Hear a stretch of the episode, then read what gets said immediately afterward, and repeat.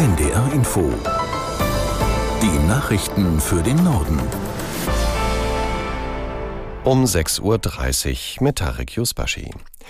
In Berlin werden heute tausende Landwirte zu einer Großdemonstration erwartet. Die Polizei rechnet mit mindestens 5000 Treckern und Landmaschinen aus dem ganzen Bundesgebiet. Aus der NDR Nachrichtenredaktion Thomas Kuhlmann. Die Demo vor dem Brandenburger Tor soll der Höhepunkt der einwöchigen Bauernproteste werden gegen Subventionskürzungen beim Diesel. Unterstützung bekommen die Landwirte von der Transportbranche. Schon am frühen Abend waren weit mehr als 1000 Trecker und Lkw in Berlin. Heute ist noch eine Sternfahrt aus Brandenburg geplant. Die Polizei erwartet ein Verkehrschaos. Bisher sei aber alles friedlich verlaufen. Mit Spannung wird der Auftritt von Finanzminister Lindner vor den Bauern erwartet, der die Regierungspläne verteidigt. Die Ampel habe schon viele der Kürzungen zurückgenommen. Die Agrarbranche könne nicht als einzige verschont bleiben. Parallel zu der Großdemo sind heute Bauernvertreter zu Gesprächen mit Ampelpolitikern in den Bundestag eingeladen.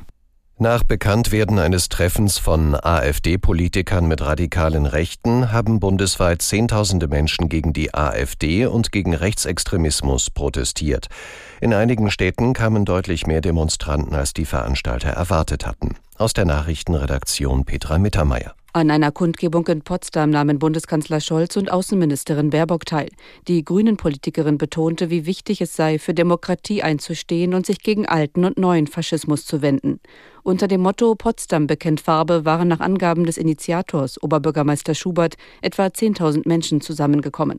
Am Brandenburger Tor in Berlin versammelten sich laut Polizei 25.000 Menschen. Und auch in Kiel, Augsburg und Saarbrücken fanden Demonstrationen gegen rechts statt. Teilnehmer zeigten Plakate mit Slogans wie Stopp die AfD oder Nie wieder ist jetzt. Zum Auftakt des Weltwirtschaftsforums in Davos legt die Nothilfe- und Entwicklungsorganisation Oxfam neue Zahlen zur sozialen Ungleichheit vor. Der Bericht zeigt, dass die Schere zwischen Arm und Reich weiter auseinandergegangen ist. Aus London Imke Köhler. Die Organisation, die sich um Nothilfe und Entwicklung bemüht, stellt fest, dass die fünf reichsten Männer der Welt ihr Vermögen seit 2020 mehr als verdoppeln konnten, wohingegen fast fünf Milliarden Menschen ärmer geworden sind. Die fünf reichsten Männer haben ihr Vermögen demnach von gut 400 Milliarden auf knapp 870 Milliarden US-Dollar gesteigert. Alle Milliardäre und Milliardärinnen zusammengenommen sind Oxfam zufolge heute 3,3 Billionen US-Dollar reicher als 2020. Ihr Vermögen ist damit dreimal so schnell gewachsen wie die Inflationsrate. Auch die weltweit größten Konzerne haben dem Bericht zufolge 2023 riesige Gewinne angehäuft. Etwa 80 Staaten unterstützen einen Friedensplan der Ukraine nach einem Ende des russischen Angriffskriegs. Ziel der Initiative ist es, Russland zu Verhandlungen zu bewegen. Dazu gab es gestern ein Treffen vor dem Weltwirtschaftsforum in Davos. Die Ukraine spricht von diplomatischen Fortschritten und will China in mögliche Verhandlungen einbeziehen.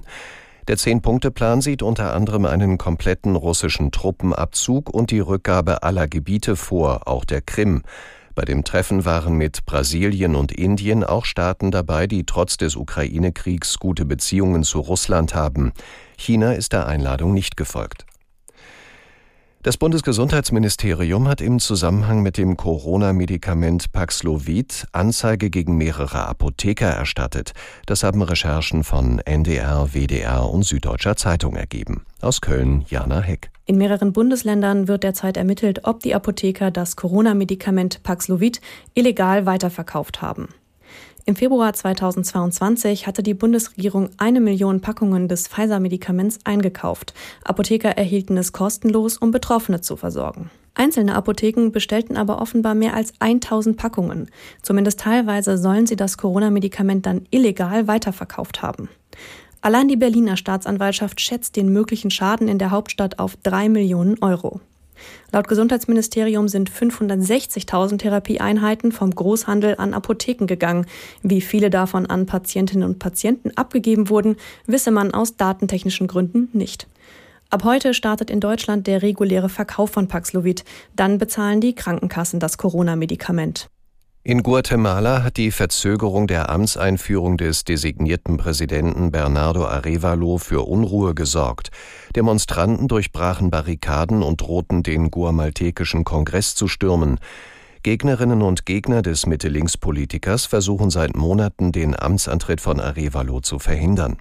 Aus Mexiko-Stadt Christina Fee-Möbus. Das guatemaltekische Parlament wird von der Opposition kontrolliert. Mit Streitigkeiten um formelle Fragen verzögert eine Gruppe von scheidenden Abgeordneten den Beginn der Vereidigung.